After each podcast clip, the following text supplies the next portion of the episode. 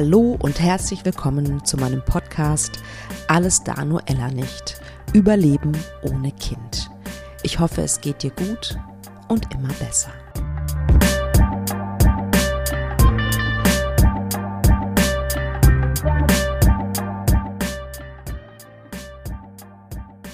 Hallo, hallo, hallo. Schön, dass du da bist. Es erwartet dich heute eine richtig inspirierende Folge, wie ich persönlich finde.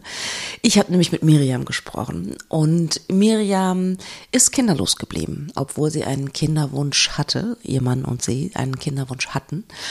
Und sie erzählt so offen und macht sich so verletzlich oder zeigt ihre Verletzlichkeit in diesem Interview. Das finde ich immer wieder ja, wie soll ich sagen, unglaublich und wundervoll, dass Menschen das tun, um anderen Menschen zu zeigen, hey, ich hab's aber geschafft.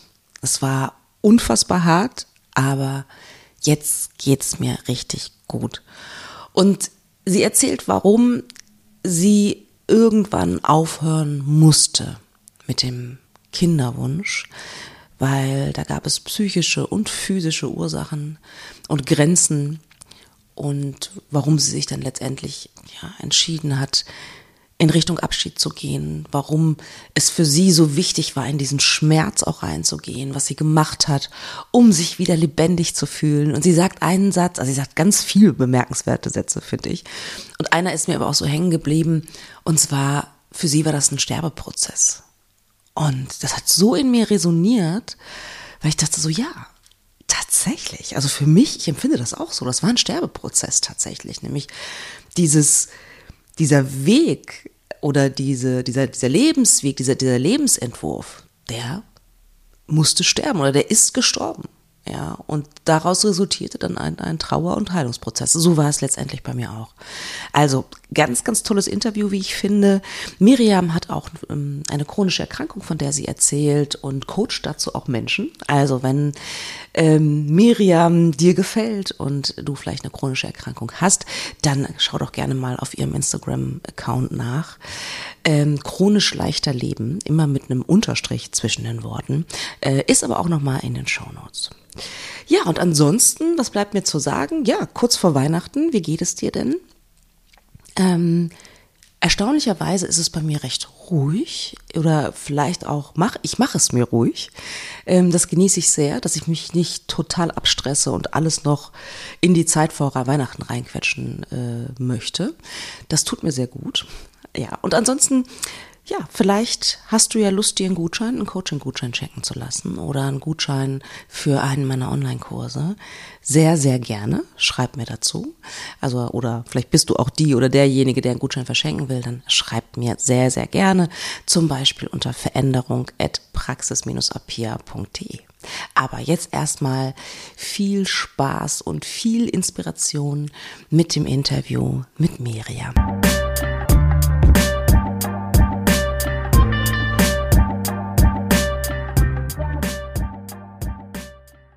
Liebe Miriam, herzlich willkommen in meinem Podcast. Hallo, ich grüße dich. Danke für die Einladung.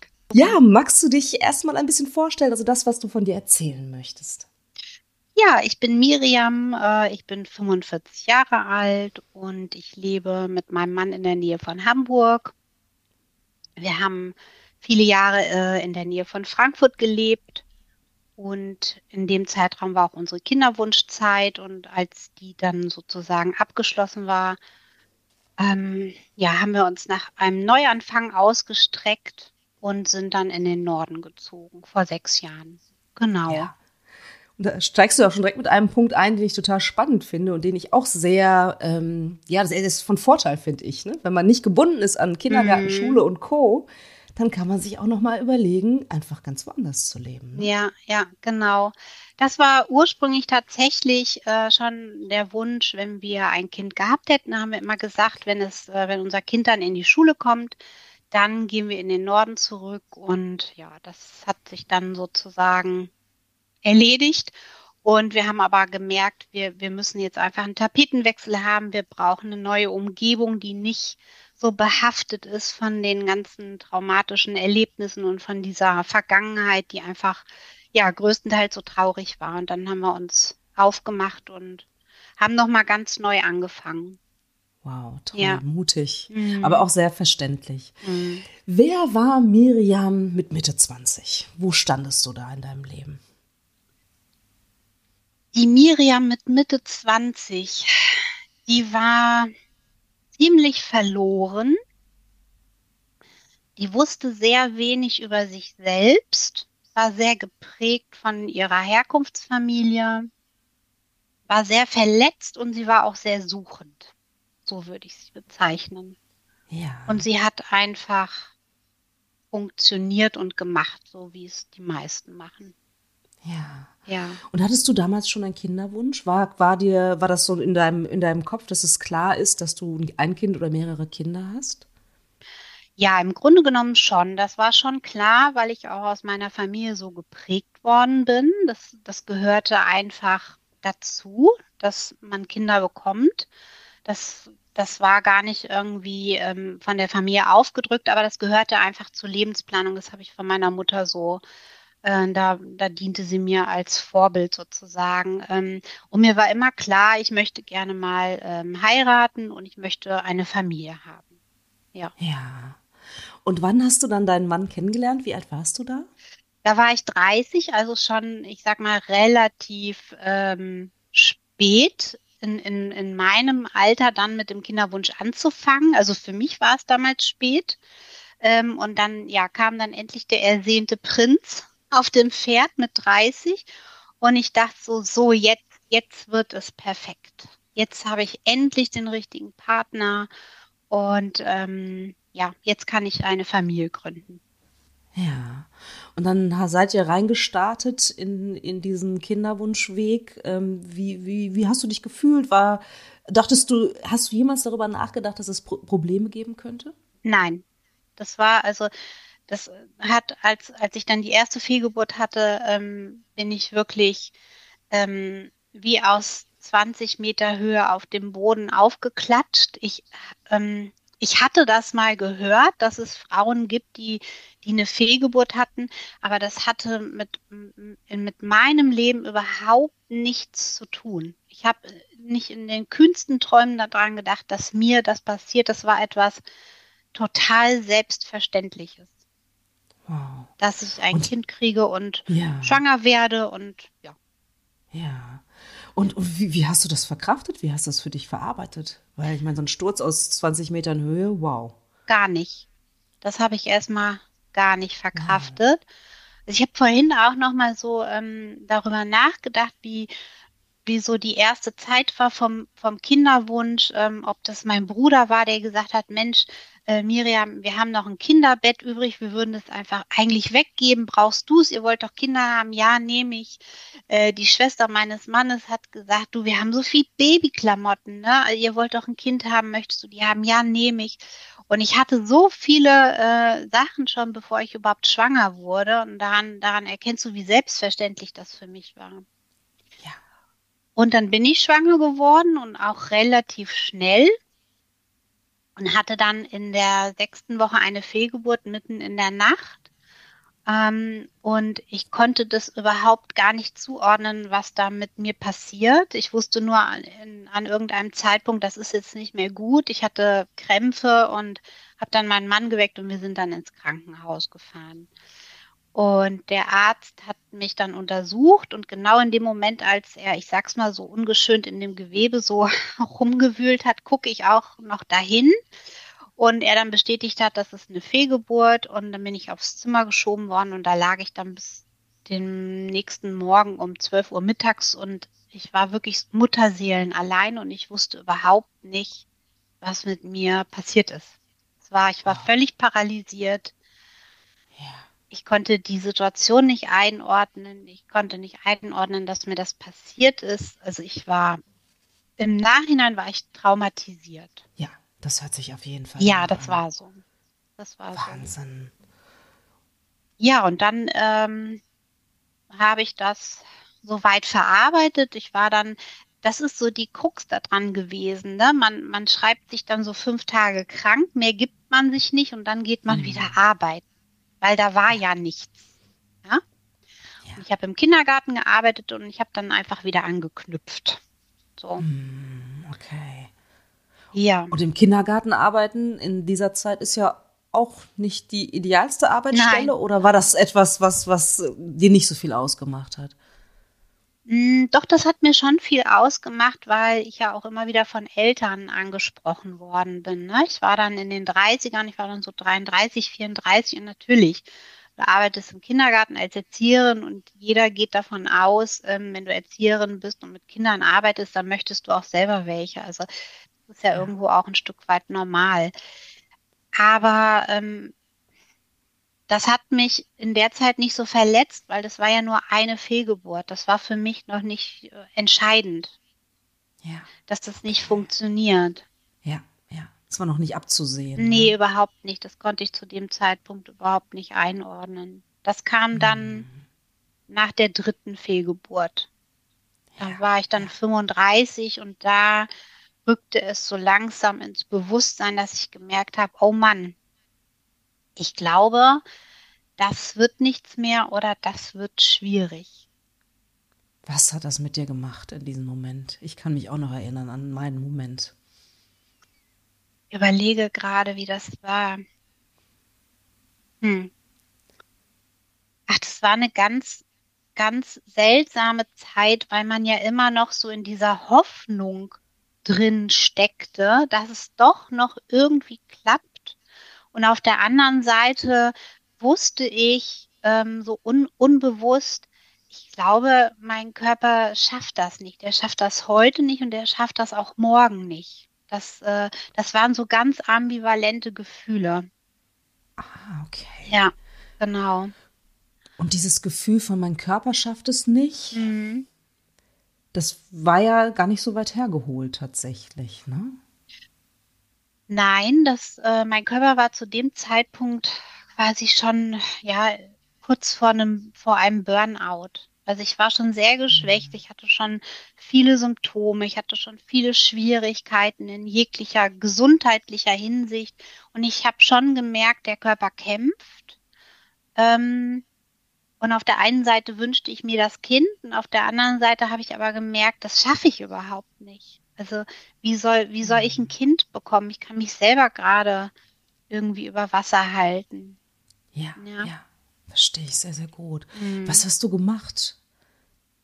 Wie, wie bist du wieder auf die Beine gekommen? Wie hast du, war, wart ihr in der Kinderwunschklinik, um, um, um mehr Diagnosen zu Mhm. bekommen? Was, was war da los bei euch? Also ich muss dazu sagen, dass wir auf unserem Weg oder ich auch ähm, in, in puncto Frauenarzt, ich habe sehr, sehr viel Pech gehabt. Bei uns hat die Diagnostik sehr lange gedau gedauert, weil ich einfach wirklich sehr blöde Ärzte hatte. Ja, ich hatte eine Frauenärztin, die, die dann gesagt hat, ach, drei, vier Fehlgeburten, das, das ist ganz normal. Und ich sie angeguckt habe und habe Okay. gesagt, bitte, also für mich ist nicht eine Fehlgeburt normal. Da, da Ja. stimmt doch was offensichtlich nicht. Und dann habe ich gewechselt und, und ich hatte schon immer so Unterleibsschmerzen. Das war dann im Nachhinein Endo, Endometriose. Und äh, die Frauenärztin wollte mir dann mit 35 die Pille verschreiben, um, um diese Schmerzen in den Griff zu bekommen. Und genauso wie du jetzt guckst, ich guckte sie Ja. dann an und sagte, aber ich möchte doch ein Kind haben. Also ich bin 35, wann soll ich denn Ja, weitermachen? Und äh, wir sind dann äh, aus eigener Recherche ins Kinderwunschzentrum. Und da sind wir auch leider erstmal in das falsche Kinderwunschzentrum gekommen. Der hat uns das mh, sehr nüchtern sozusagen auf den Tisch geworfen, dass ich auf normalem Weg nicht schwanger werden kann. Aber wir waren noch gar nicht in diesem Prozess.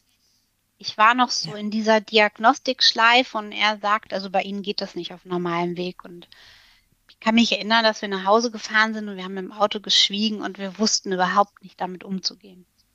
ja, das kann ich mir vorstellen. Ja. Weil das gar nicht, äh, in der Situation gar nicht äh, passte irgendwie, Nee, ne? nee, überhaupt nicht. Und dann haben wir das Kinderwunschzentrum nochmal gewechselt. Ähm, da waren wir auch gut aufgehoben und wir haben dann zwei Inseminationen versucht. Die sind aber nicht geglückt. Und da habe ich aber schon gemerkt, ähm, ich schaffe das nicht. Ich schaffe, ich kann das meinem Körper nicht antun. Ich schaffe das kräftemäßig nicht, weder die Hormone zu spritzen, noch diese Tortur zwischen Hoffnung und Bangen. Ich schaffe das nicht. Und dann sind wir ja. ausgestiegen. Ja. Weil ich gemerkt habe, ich zerbreche gut. daran. Ich kann diesen ja. Weg gar nicht beginnen. Ja, ja. Aber das, ich meine, das, du erzählst das jetzt so mit, mit ein bisschen Abstand mhm. natürlich. Mhm. Aber ich meine, in dem Moment, also als dir das bewusst wurde, okay, ich gehe, ich zerbreche da dran. Ich, ich kann diesen Weg so nicht weitergehen. Was, was hat das mit dir gemacht? Was, wie, wie war das damals? Kannst du dich noch erinnern?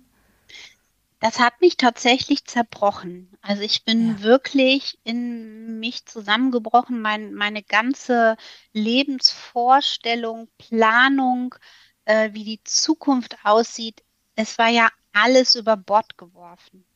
Alles. Also es hat mir sprichwörtlich den Boden unter den Füßen weggerissen. Ich hatte überhaupt gar keine Vorstellung, wie gehe ich mit der Situation um und was mache ich mit meiner Zukunft ja. äh, und was mache ich mit diesem Schmerz, mit diesen Verlusten. Ja. Und ich bin dann so krank geworden, ähm, dass ich auch nicht mehr arbeiten konnte. Also ich hatte dann knapp 50 äh, Krankentage im Jahr und es war klar, ich kann so nicht weitermachen. Mein Körper hat ja. in jeglicher Hinsicht ähm, somatisch reagiert. Ja. Und ich bin dann, ähm, ich weiß es noch, im Dezember 2013 zu meinem Hausarzt und habe zu ihm gesagt, also ich, ich kündige, ich schaffe das nicht mehr. Entweder Sie unterstützen mich oder ich, mhm. ich mache, ich kündige von mir aus. Ich kann nicht ja. mehr. Ich, ich, ich lande sonst in der Psychiatrie. Ja. Ich war ja hoch traumatisiert, was ich zu dem Zeitpunkt noch gar nicht wusste durch diese Erlebnisse der, ja, der Fehlgeburten. Ja, ja. Wahnsinn. Ja. Und hast du das denn in Verbindung gebracht? Ähm, hast du das sofort in Verbindung gebracht, dass es dir psychisch so schlecht ging und dass sich das in deinem Körper sozusagen wiedergespiegelt hat? Mm -mm. Mhm. Überhaupt nicht. Das hat auch noch äh, einige Jahre gedauert. Ich, ich bin dann mh, hm, diesen normalen Weg gegangen. Ähm, ich bin in die Reha, ich habe dann äh, Krankengeld bezogen und äh, bin dann wieder eingegliedert worden. Aber ich habe das nicht damit in Zusammenhang gebracht, dass das, was mit meinen traumatischen Erlebnissen zu tun hat, von den Fehlgeburten oder überhaupt von diesen Erlebnissen dieser Zeit, wir reden da ungefähr von, von acht Jahren, sag ich mal. Mhm. Und ähm, ich hatte immer nur sehr hohe Anspannung im Körper und bin dann zu einer Osteopathin und die hat mich behandelt und hat zu mir gesagt, also du bist im Unterleib wie ein, wie so fest wie, wie Beton. Alles so fest bei dir.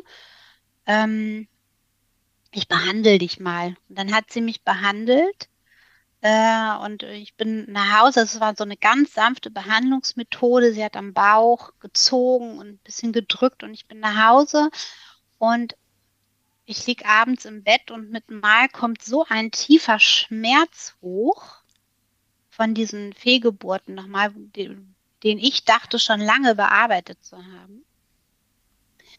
Und äh, ab dem Moment wusste ich, okay, das ist, das ist Traumaenergie. Ich habe das überhaupt nicht unter den Füßen. Ich habe das überhaupt nicht verarbeitet und bin dann nochmal ähm, als mit einer bewussten Entscheidung in die Klinik gegangen. Ja, toll, ja. dass du dich dafür entschieden hast. Also, dass dir bewusst geworden ist, okay, mhm. das ist so viel, das kann ich gar nicht mhm. alleine bewältigen. Ja, Genau. Das bist du dann an eine, in, die, in die richtige Klinik? Oder ja. meine, so eine Klinik ist ja, hängt ja immer total davon ab, wer da ja. arbeitet und mit was für einem ja. Mindset die Leute da arbeiten. Und dann bist du, hast du die richtige Klinik für dich gefunden? Genau, dann habe ich die richtige Klinik für mich gefunden, eine Psycho äh, psychosomatische Klinik. Und äh, der Arzt sagte dann zu mir beim, beim Vorstellungsgespräch, ähm, wenn ähm, sagt die Seele zum Körper, sprich du mit ihr auf mich, hört er nicht mehr. Und in dem Moment, in dem Moment wurde mir das erste Mal bewusst, diese Verbindung zwischen Seele und Körper. Es war mir vorher einfach, ja, es war nicht, es, es, es war nicht präsent bei mir. Ich habe diese Verbindung nicht hergestellt, beziehungsweise die, ähm, äh, die Macht auch, die der Körper dann hat, um sich bemerkbar zu machen. Und dann ging ich nochmal 2016 in die richtige Trauerarbeit in der Klinik. Und, hab, und ja, und, und wie, wie stelle ich mir das vor? Wie haben die da gearbeitet? Hm, ich war auf der Schmerzstation, also für ähm, somatische Schmerzen, für Schmerzpatienten und da war ich auch richtig. Und ich habe überhaupt erst mal gelernt, ähm, was mein Körper, warum, warum er sich in so einer Art und Weise meldet. Also ich habe erst mal gelernt, dass, dass zwischen Körper und Geist einfach eine Verbindung ist und ähm, dass das alles schon seine Richtigkeit hat. Und dann habe ich ähm, Trauerbearbeitung gemacht. Ich hatte, ich kann mich erinnern, ich hatte eine Gruppensitzung und da war ein Mitpatient, der hat gesagt, er, er ist so traurig, weil er geht immer an das Grab seiner Mutter und in dem Moment habe ich gesagt, ich wäre so froh, wenn ich ein Grab hätte, an das ich gehen könnte. Ja. Und das hat die Therapeutin aufgegriffen und hat gesagt, ähm, dann suchen Sie sich doch ein Grab, an das Sie gehen können. Und dann habe ich in der Klinik, äh, da war eine, ein Landschaftsgärtner in der Nähe und da habe ich mir ein kleines Apfelbäumchen gekauft, habe mir eine Schippe gekauft und ähm, bin mit diesem Apfelbäumchen äh, durch, durch den Wald an diese Stelle. Es war wie, als wenn ich eine Urne in de, im Arm hätte und ähm, hatte tatsächlich eine, ein, ein, ein Grab, ein symbolisches Grab für meine Kinder und es war so befreiend und so heilsam, weil ich endlich einen Platz hatte, an dem ich trauern konnte. Ich hatte ja vorher keinen Platz, es war alles so ein luftleerer Raum. Ne, ich hatte keine Totgeburt, also hatte ich kein Grab. Ja. Dafür war es zu früh. Und das ja. war ein unglaublich wichtiger Schritt. Da bin ich auch noch bestimmt drei Jahre ähm, nach meiner Klinikzeit immer wieder mal hingefahren. Toll. Mhm. Wow, vielen Dank, dass du das mhm. teilst. Das finde ich so, so wichtig. Sehr das ist ein ganz, ganz, ganz wichtiger Aspekt, ja. ne? Weil genau, die Trauer bleibt so im luftleeren Raum ja. sonst. Ne? Ja, genau. Das war ganz, Wahnsinn. ganz schlimm für mich, das auszuhalten, weil ich nicht wusste, ja. also meine Trauer war nicht greifbar. Ja, absolut. Dann wurde sie endlich, ja, sie nahm eine Gestalt an, ne? Und ich hatte einen Ort, zu dem konnte ich hingehen. Da konnte ja. ich trauern und das hat enorm viel verändert. Ja, das glaube ich dir. Ja. Und würdest du sagen, das war so der Moment, wo es in Richtung Heilung ging? Ja, definitiv. Das war ein ganz, äh, ganz bedeutender Schritt, diese, dieser Klinikaufenthalt, dieses über mich selbst lernen, mich, mich äh, selbst kennenlernen, ähm, meinen Körper auch überhaupt verstehen, was da passiert und ähm, ja, das war, das war ein sehr wichtiger Schritt in Richtung Heilung. Ab da würde ich sagen, ging es dann bergauf. Mhm. Und zwar, das war, das war ja wirklich eine Fügung. Ich habe in der Klinikzeit einen Pastor kennengelernt und den habe ich immer in der Cafeteria getroffen. Der war auch Patient. Und er und seine Frau, die waren ganz lange in Südafrika und waren auch kinderlos. Und wir sind dann ins Gespräch gekommen und haben uns wirklich auch angefreundet. Und ich bin dann 2018 über ihn nach Südafrika gekommen und habe dort ein Praktikum gemacht. Weil ich 2018 das erste Mal das Gefühl hatte von, ich komme überhaupt wieder ins Leben zurück. Und ich musste ganz weit weg. Ich musste, ja. ich musste nach Südafrika. Also Schweden hätte nicht gereicht. Ich musste so mhm. weit weg wie möglich. Ja. Und ich musste mir beweisen, dass ich überhaupt noch am Leben bin. So. Ja, das ja. verstehe ich sehr gut. Wow, und was war das für ein Praktikum? An einer Grundschule im KwaZulu-Natal-Gebiet ähm, von einer Familie, die eine Farm hatte und die ähm, sich den Kindern aus dem, aus dem Gebiet so annahmen, die sonst keine Möglichkeit haben, zur, äh, zu einer guten Schulbildung zu kommen. Und ja, da habe ich mit auf der Farm gelebt und in der Grundschule mitgearbeitet. Toll. Ja, also was ich, also mein Vater kommt ja aus Ghana. Ne? Ach, ja, ja. Immer wenn ich, wenn ich da bin, ähm, also Afrika macht mich demütig. Mhm. Ne? Also das, sehr. das groundet einen irgendwie, ne? Sehr. Und, und man, man verspürt sehr große Dankbarkeit, dass in dieser Lebenslotterie man in einem Land geboren ja. ist und, und, und da die möglich, ganz andere Möglichkeiten ja. hat. Ne? Ja. Insofern verstehe ich das sehr, sehr gut. Und sag mal, gab es so diesen einen Moment, wo du wusstest, okay, wir bleiben kinderlos oder war das ein, ein schleichender Prozess? Ich weiß nicht, ob es der eine Moment war, aber es war immer ein oder ähm, schon relativ früh ein latentes Gefühl nach den Fehlgeburten. Es war schon, und ich habe, ähm, weiß heute, ich habe einen sehr guten Kontakt zu mir und ähm, das war immer latent da. Ich habe immer gewusst und unbe ich habe immer gewusst, unbewusst, das wird, glaube ich, nicht. Deswegen habe ich mich auch immer relativ schnell nach Lösungen ausgestreckt. So. Also die ersten drei Jahre waren, waren natürlich so der Horror. Da bin ich, sind wir jede Phase durchgegangen, ne? Trauer, Hoffnung, ja. Ernüchterung, alles, was so dazugehört. Und dann, wir waren zu dem Zeitpunkt noch in einer freichristlichen Gemeinde, was ja noch mal mehr ein Touch hat von da, da bekommt man einfach Kinder. Das ist, ist Na klar. So. Das ist was ja. Gottgegebenes. Ja. Und das hat mir so viel Druck gemacht, dass ich ähm, damals angefangen habe, mit meinem Mann bei Team F mitzuarbeiten äh, und habe Seminare gegeben für kinderlose Paare. Ah, okay. Und das war so der, der erste Gang nach draußen, allen zu sagen, so, ihr wisst das jetzt, lasst mich jetzt in Ruhe, ich oute mich jetzt, also ich musste mir dadurch so diese Freiheit zurückholen. Hm. Und ich glaube, das hätte ich nicht gemacht, wenn ich, wenn ich Hoffnung gehabt hätte, dass wir noch Eltern wären. Das war immer ein latentes Gefühl. Ich glaube mir, das wird nichts mehr. Ja. Ähm, mein Mann, bei meinem Mann war das anders. Der hat wesentlich länger daran festgehalten da war ich schon im, in diesem Prozess der, ich möchte mich damit auseinandersetzen, möchte mir den Schmerz angucken, ich möchte Alternativen suchen. Ja, dieses Gefühl war schon relativ schnell ja. in mir. Und wenn du sagst, dein Mann war dann zu der Zeit in einem ganz anderen Punkt, das macht ja was mit der Beziehung. Ja. Ne? Was, was hat das, also wie habt ihr das geschafft, sozusagen viel darüber geredet oder wie, wie habt ihr das sozusagen diese Balance wiederhergestellt, dass ihr beide wieder auf einem Level seid, was diese, was das angeht, dieses Thema? Mm, wir sind zur Paarberatung gegangen, was ich auch wirklich Super. jedem Paar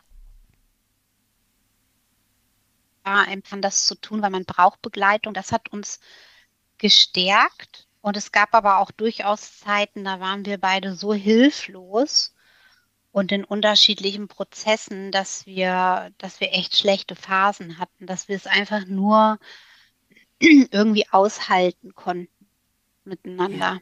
Ja, jeder war so in seinem Schmerz auch gefangen und das ist ja auch was sehr ambivalentes gewesen. Ich bin auf dem Weg, mich zu befreien und mein Partner möchte noch dran festhalten. Das heißt, man kann sich auch gar nicht richtig bewegen, kann dem Partner aber auch keine Vorwürfe machen. Also ich finde, das, das war somit nochmal die schwierigste Phase. Ja, das glaube ich dir.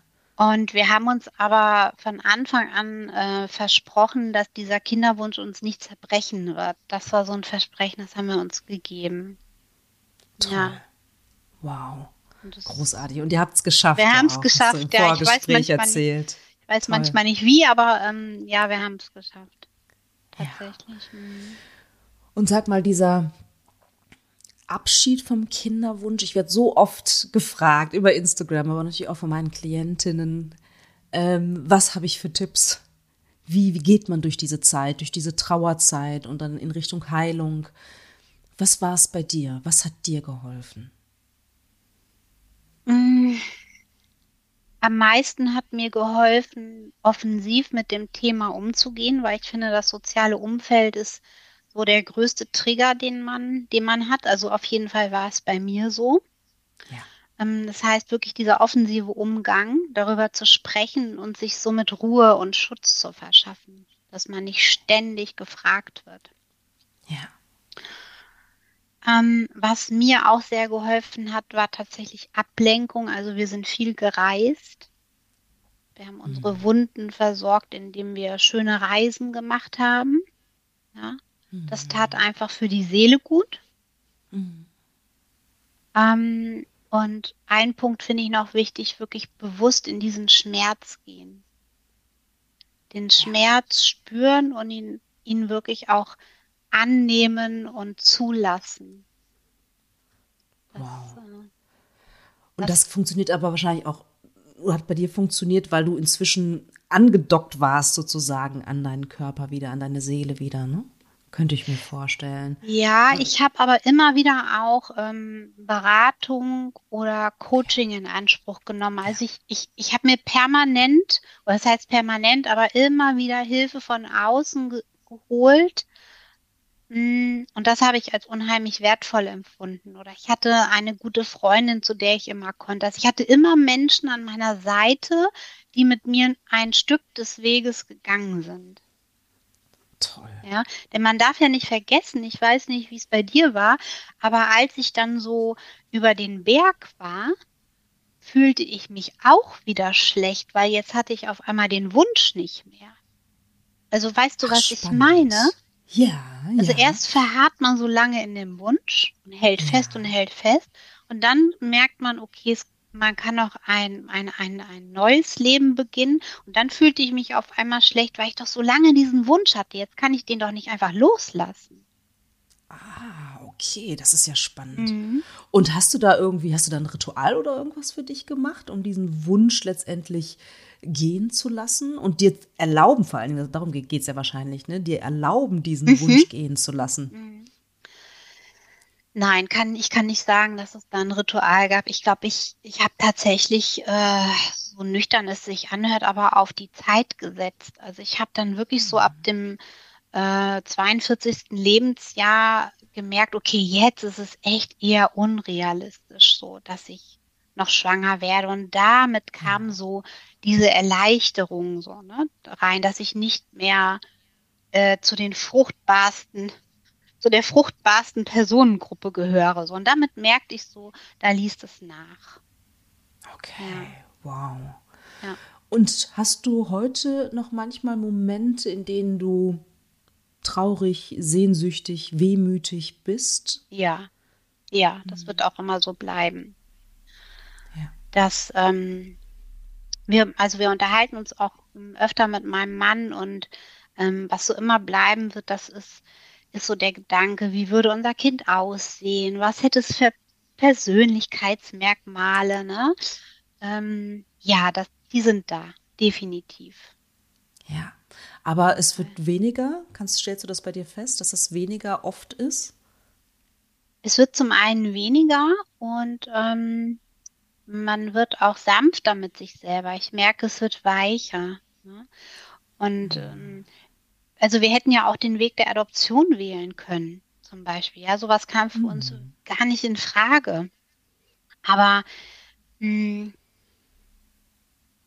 ja, man wird, man wird nachsichtiger mit sich. Und ich glaube, ich bin heute so gefestigt in meinem neuen Leben, wenn ich mir jetzt vorstellen würde, ich würde jetzt noch schwanger werden, was ja möglich ist, dann würde es mich echt erschrecken, weil es ist für mich wirklich so abgeschlossen. Das ist das war in der ersten Lebenshälfte und jetzt ist sowas völlig Neues.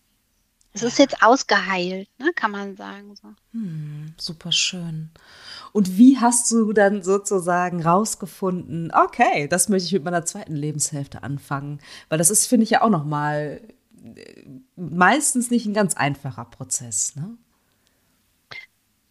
Ganz viel Persönlichkeits Entwicklung und, und ich war bei Coachings und ähm, habe mich weitergebildet und habe gemerkt, oh mein Gott, Miriam, du hast ja so viele Interessen. Ja, das war mir gar nicht so klar und damit wuchs das irgendwie so Stück für Stück. Ich kann dir gar nicht genau sagen, wie ich das gemacht habe. Es war so ein, es war so ein großer Wunsch nach Freiheit, nach Luft bekommen, weil wie ich vorhin schon sagte, die kompletten 30er, die sind mir geraubt worden. Das sollen ja eigentlich wirklich äh, schöne Jahre sein. Da kriegst du Kinder, da bist du im Beruf, da verwirklichst du dich. Und das war bei mir, ähm, waren die schlimmsten Jahre. Und mhm. ich hatte so ganz viel Nachholbedarf. Ja. Das glaube ich dir. Wahnsinn. Und jetzt äh, bist du auch systemischer Coach. Jetzt bin ich auch systemischer Coach, genau. Wundervoll. Und ähm, Ja, mein, mein Herzensthema sind Frauen, die auch mit einer Erkrankung oder Symptomatik unterwegs sind. Und ich kenne es ja aus meinem eigenen Leben. Und ich kenne jetzt beide Seiten und ich weiß, wie viel wieder möglich ist. Ja, auch, auch wenn man ähm, das nicht denkt oder, oder man so die Hoffnung aufgegeben hat oder auch zum Beispiel im Kinderwunsch steckt und kommt einfach nicht da raus. Und ich möchte den, den, den Frauen einfach so Mut machen. Da ist so, sie haben so viel Potenzial. Wir sind so stark, ja. Also total. Das, äh, Absolut. Äh, und es ist so schade um jede Frau, die da so verloren geht. Mhm. Ja. Und das sind so viele, ne? Ja. Ja. ja. Und wir können so viel bewirken ne? und in die Welt bringen. Also Super schön. Ja, da bin ich, bin ich ganz, ganz bei dir, auf jeden Fall. Das systemische Coaching ist jetzt mein Baby, sozusagen. Ja, ich bringe jetzt ja. das Baby in die Welt, so. Ja, super schön. Wahnsinn. Ja. Und es geht bei dir ja auch um äh, chronische Erkrankungen, ne? Mhm, genau. Weil du hast dann, das heißt, hast du mir vorhin erzählt, mit 40 dann erst festgestellt, dass du da eine Erkrankung hast, die es äh, vermutlich auch nicht äh, gerade leichter gemacht hat, äh, schwanger zu bleiben. Mhm. Wie, also zum einen erstmal vielleicht die Frage, wie, wie, wie lebst du mit einer chronischen Erkrankung? Ich könnte mir vorstellen, dass man gute oder dass du gute und schlechte Tage hast. Also mit weißt was für einem Mindset sozusagen lebst du mit deiner, mit deiner Erkrankung? Ähm, also mein, mein Alltag ist sicher anders als der von einem gesunden Menschen, weil ich an viel, viel mehr Dinge denken muss. Ich muss viel vorausschauender denken ähm, das fängt bei der Ernährung an oder wenn ich unterwegs bin, dass ich mich auch ähm, ernährungstechnisch gut versorgen kann, weil ich viele Lebensmittel einfach nicht vertrage. Ja. Hm. Ich bin dadurch aber auch wirklich ein totales Organisationstalent geworden und das war früher nicht. Also meine Krankheit hat mich da schon auch wirklich geschult. Und ähm, ja, ich muss sehr darauf achten, dass ich meine Balance halte. Wobei ich heute sagen würde, dass da sollte jeder drauf achten. Absolut. Ja, nur bei mir ist es so, ich habe keine 100 Prozent zur Verfügung, sondern nur 50 und auf die muss ich gut aufpassen. So. Oh, wow. Okay. haushalte immer mit 50 Prozent und ähm, ja, muss immer schauen, dass ich wirklich in der Balance bleibe, dass ich genug Zeiten habe, wo ich wo ich Pausen habe, ähm, dass ich ausreichend Schlaf bekomme. Ja, so die mhm. Work-Life-Balance zu sagen. Ja. Also da ist schon an manchen Tagen wirklich auch herausfordernd. Ja. Und ich kann mir das auch überhaupt nicht vorstellen, wie es wäre, gesund zu sein, also in einem gesunden Körper. Das ist so ein Gedanke, der ist ganz weit weg. Und trotzdem hm, würde ich dir aber heute sagen, ich führe heute ein glücklicheres und bewussteres Leben und bin ausgefüllter und muss wirklich auf wenig verzichten als äh, früher. Wahnsinn. Möchte jetzt nicht unbedingt tauschen. So, meine Krankheit ist, ja. ist schon auch wirklich ein Kompass für ein bewusstes Leben. Wahnsinn. Ja. Magst du erzählen, was, was du für eine Erkrankung hast? Ich habe einen Gendefekt der Leber. Um es mal so ganz einfach äh, zu erklären, mir fehlen zwei Enzyme, die heißen M1 und T1. Die sind dazu da, dass die Leber alles Mögliche, was so auf sie äh, eintrifft, ob das Medikamente oder Ernährung ist, alle Giftstoffe, Toxine, dass sie die filtert. Und diese beiden Enzyme fehlen mir. Das heißt, mein Körper ähm, vergiftet sich selber, weil er das, weil er die Gifte nicht ausschleusen kann. Das, was bei einem gesunden Menschen automatisch passiert. Das kann mein Körper nicht. Hm. Und ich muss versuchen, über die Ernährung und über gezielte Nahrungsergänzungsmittel immer wieder meinen Körper unterstützen zu entgiften. Wahnsinn. Ja, genau. Also dieses Gefühl, was du vorhin beschrieben hast, ähm, so, also mein Körper, ne, also in deinen 30er, mein Körper kann das nicht. Mhm. Das war ja sozusagen etwas, was du unbewusst gespürt mhm. hast. Du wusstest noch nicht, was es ist, aber du hast gespürt, okay, das kann so nicht funktionieren. Mhm. Ja. So, ne? Genau. Im Rückblick. Ne? Ja, definitiv. Und ich muss auch ganz ehrlich sagen, ähm, mit dieser Erkrankung, wie ich sie habe, ähm, ich glaube, das hätte mich über alle Maßen herausgefordert, schon allein, wenn ich an den Schlafmangel denke, ne, den Stimmt. man hat. Da denke ich heute oft an und denke so, ich weiß nicht, natürlich hätte ich es irgendwie geschafft, aber sicherlich ähm, nicht gut. Also ja. es hat schon für mich alles einen Sinn, auch wenn ich mir das anders vorgestellt habe, ja, und einen völlig anderen Plan von meinem Leben hatte. Aber jetzt mit 45 muss ich echt sagen, das hat schon seinen Grund gehabt, warum mein Körper mich geschützt hat. Ne? Wahnsinn. Unglaublich, ja. dass, dass, dass du sozusagen eine Antwort auf diese, ja. ne, die Frage ist ja ganz oft diese Warum-Frage, ne? Ja. Und dass du irgendwie, ja, ne, zumindest eine Teilantwort bekommen hast auf diese Frage, ja? Würdest du das so sagen oder so sehen? Ja, es hätte mich nicht glücklicher gemacht. Ich glaube, ich bin jetzt glücklicher, weil ich einfach mehr Ressourcen habe, die ich mit Kind nicht hätte. Und ähm, ich, ich arbeite ja nun mal in einer Schule und kenne auch Kindergarten und ich kenne ja auch die Herausforderungen. Wenn ich ganz ehrlich zu mir bin, dann muss ich sagen, glaube ich, ich es hätte mich an anderen Stellen zerbrochen, weil ich diese, diese Kraft, diese permanente Kraft einfach nicht hätte aufbringen können. Ne? So. Ja verstehe ich. Und so kann ich einfach gut für mich sorgen und, und kann gut leben. Ja, ja. Und ich finde, es darf auch immer so beides nebeneinander stehen, ne? Den Wunsch ja. zu haben, ich hätte, ich hätte gerne ein Kind gehabt, das ist, das war mal unser allergrößter Wunsch, das, das hätte uns komplett gemacht. Und dann aber auch zu sagen, es ist aber auch in Ordnung so, es hat schon seinen Grund und es hat seinen Sinn. Ja, und es darf jetzt Wahnsinn. auch gut sein. Mhm. Was macht dein Leben heute erfüllt? Die Unabhängigkeit. ich, ich musste mir dann irgendwann, ich sag's mal so spaßeshalber, eingestehen, dass ich doch ein sehr unabhängiger Mensch bin. Mhm. Und dass es mich ein ganzes Stück weit auch mit Kind eingeengt hätte. Und ich genieße heute die Freiheit zu tun, und zu machen, wann ich es möchte. Und wenn es sonntags im Bett liegen ist mit einem Kaffee und niemand ruft nach mir, dann liege ich da und denke, das ist schön. Ja, ich ja. genieße meine Unabhängigkeit. Ja, ein Hoch auf die Unabhängigkeit. Ein Hoch auf die Unabhängigkeit. ist auch ein ganz hoher ja. Wert in meinem Leben. Ja, total. Okay. Ja, ich kann das sehr, sehr gut nachvollziehen. Auf jeden Fall. Wahnsinn. Ja. Schön. Und dieses, ähm, dieser Weg, wenn du jetzt so zurückguckst, was würdest du sagen, war so mh, mm, deine dunkelste Stunde vielleicht? Und was war auch schön?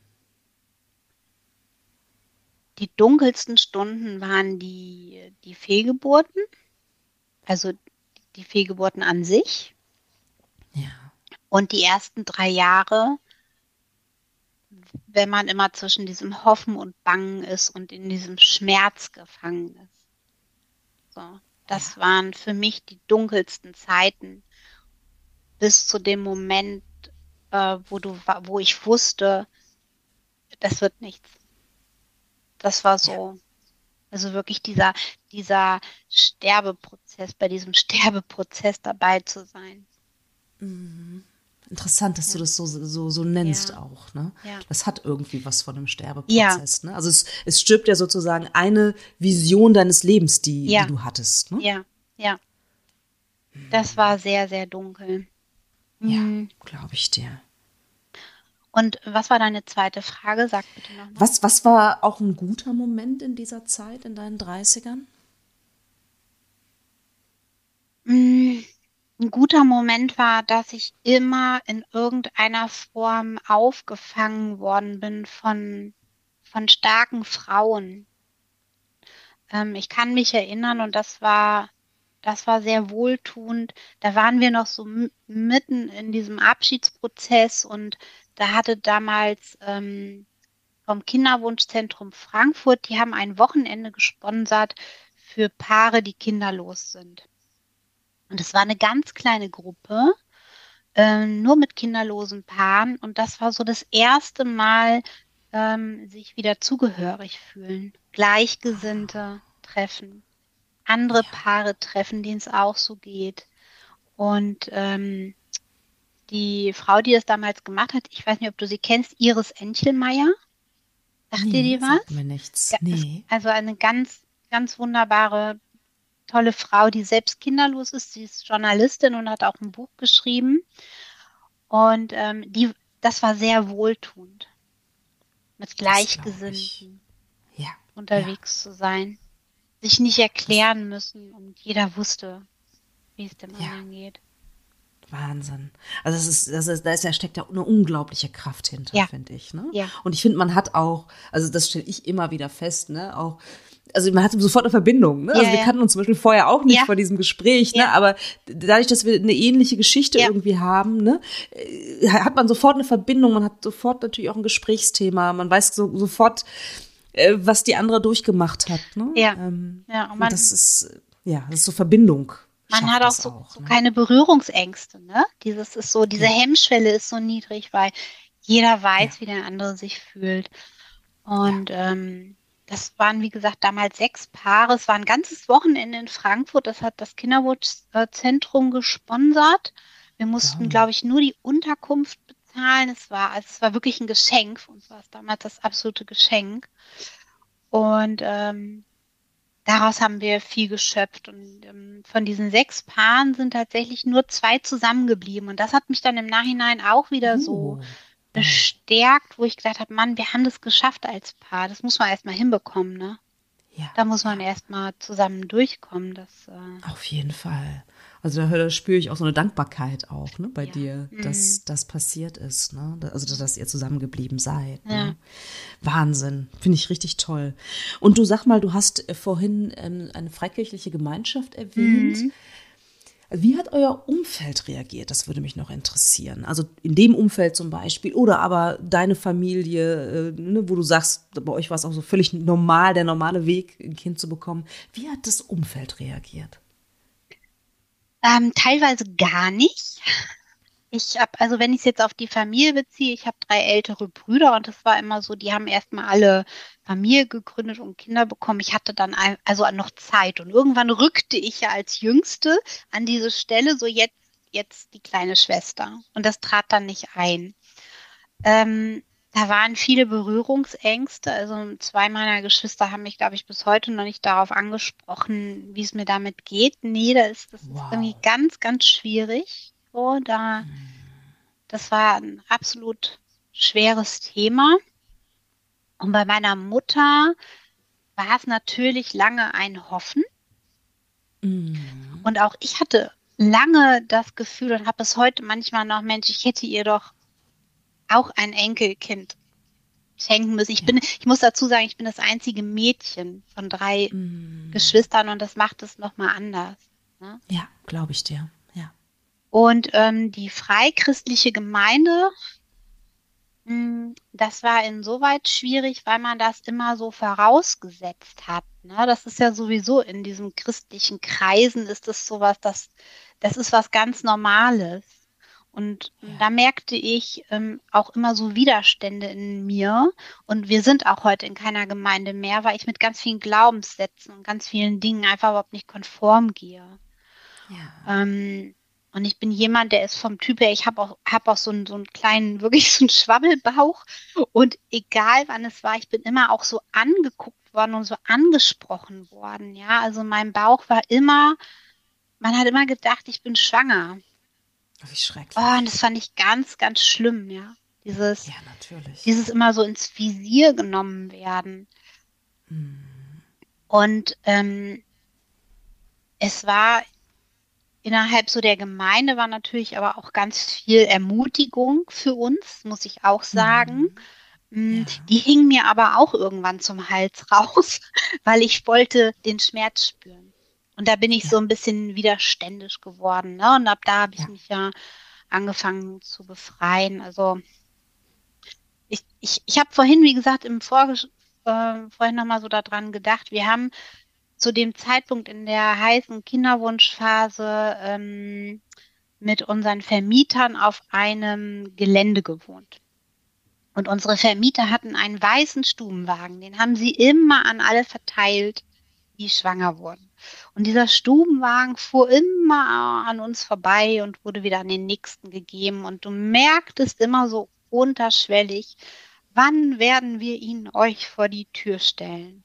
Und das war so was, das, ähm, da habe ich richtig gemerkt, das macht mich so wütend. Da war so ein Druck von außen.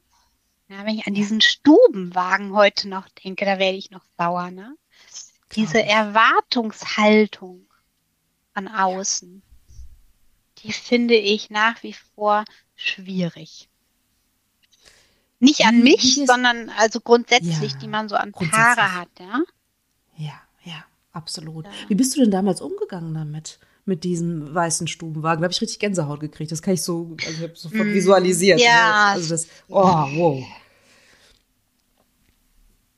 Ach, ich konnte zu dem Zeitpunkt noch nicht so wirklich meine eigenen Grenzen setzen, weil ich sie gar nicht, weil ich gar nicht wusste, wo meine Grenze ist. Von daher bin ich freundlich geblieben, aber es ist natürlich in meinen Körper gegangen. Ne? Nicht, nicht umsonst habe ich dann psychosomatische Symptome entwickelt. Ne? Innerlich war ich so, war ich sauer und habe gedacht, jetzt bleib mir mit diesem scheiß Stubenwagen weg. Ne? Das war immer ja. wie so eine stille Aufforderung. Ähm, aber man konnte das ja auch nicht so benennen, denn das ist ja, das kannst du vielleicht auch bestätigen, die anderen meinen es ja immer nur gut. Ja. Es ist ja, ja lieb gemeint. Mhm. Und das, äh, ja, das war schwierig.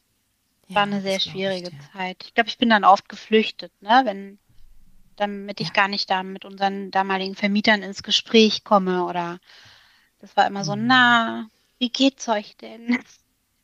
Ja, ja, wie soll's ja. uns denn gehen? ja, ja, ja. Ich, ja. ich, ich erinnert mich total an eine Szene, äh, eine Nachbarin damals, die hatte, ist dann auch schwanger geworden zum zweiten Mal und so. Und ich habe auch immer versucht, die zu vermeiden, ja. weil ich die irgendwie gesehen ja. habe, schnell wieder in die Wohnung gehuscht und so, weil ich dieses Gespräch gar nicht irgendwie genau. weiterführen wollte. Ne? Ja, genau. Das, äh, und immer der Blick auf den Bauch. So. Bei mir war es immer der Blick auf den Bauch. War immer so der Check, ne? Ist sie es jetzt? Nein, es ist einfach nur der Bauch. So. Oh, mhm. Wahnsinn. Und sag mal, ähm, Habt ihr Kontakt zu anderen kinderlosen Paaren? Also ich kriege ganz oft auch die Frage, so, wo, wo lernen wir denn andere kinderlose Paare kennen? Wie ist das bei euch? Das ist auch so was ganz Interessantes, was mir erst sehr viel später bewusst wurde. Wir haben immer kinderlose Paare kennengelernt. Da hatten wir selbst noch keinen Kinderwunsch oder hatten Kinderwunsch, aber ich bin immer mit kinderlosen Paaren konfrontiert worden.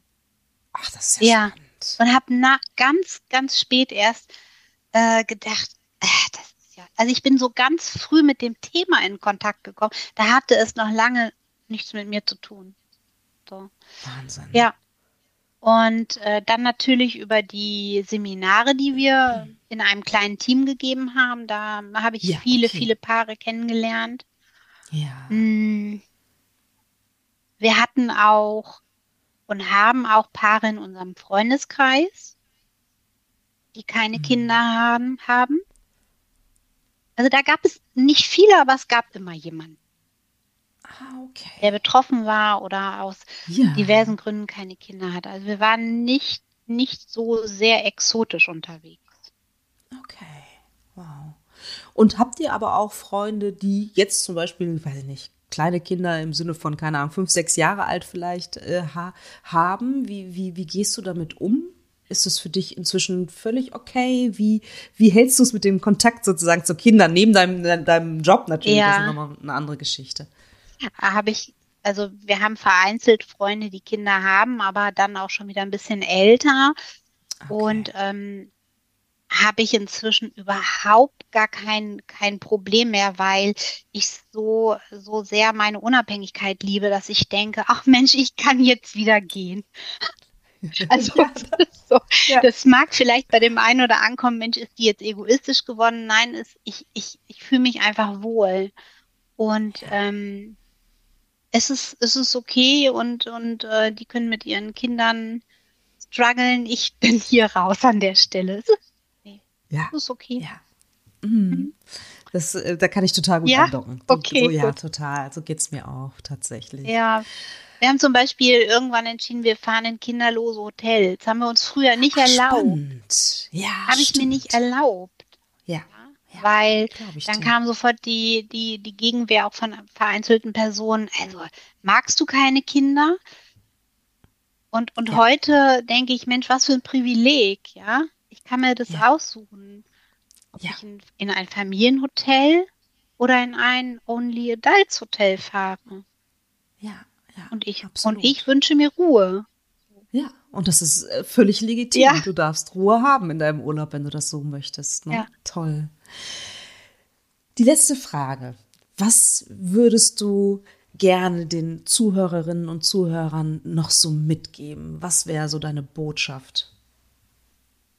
Ich würde den ähm, ja betroffenen Frauen oder auch Paaren einfach gerne mitgeben, dass so so tief dieser Schmerz auch ist und so hart dieser Weg ist und das ist er, dass er aber einfach auch eine ganz ganz große Chance in sich trägt.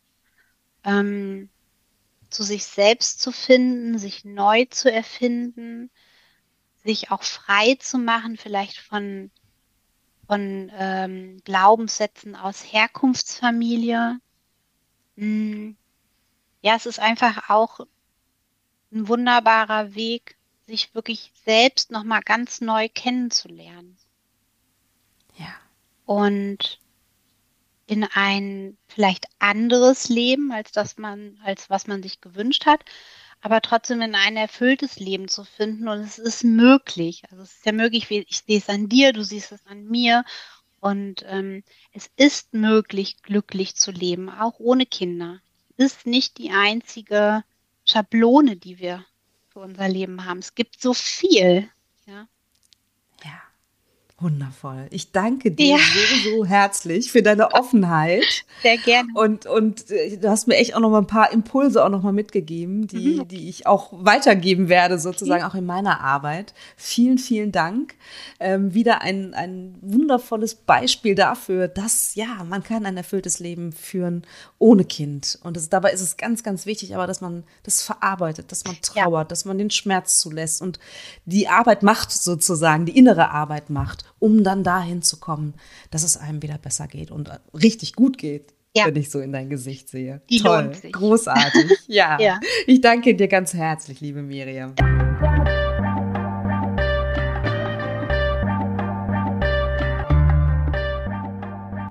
Wie immer interessiert es mich sehr, was ihr denkt. Schreibt mir doch gerne eine E-Mail über podcast.praxis-apia.de oder über Instagram, Facebook oder sonstige Kommunikationskanäle. Ich freue mich wirklich über jede Nachricht, die ich bekomme. Und ja, vor allen Dingen freue ich mich natürlich auch, wenn du wieder Zeit mit mir verbringen willst beim nächsten Mal bei Alles da, Noella nicht. Überleben ohne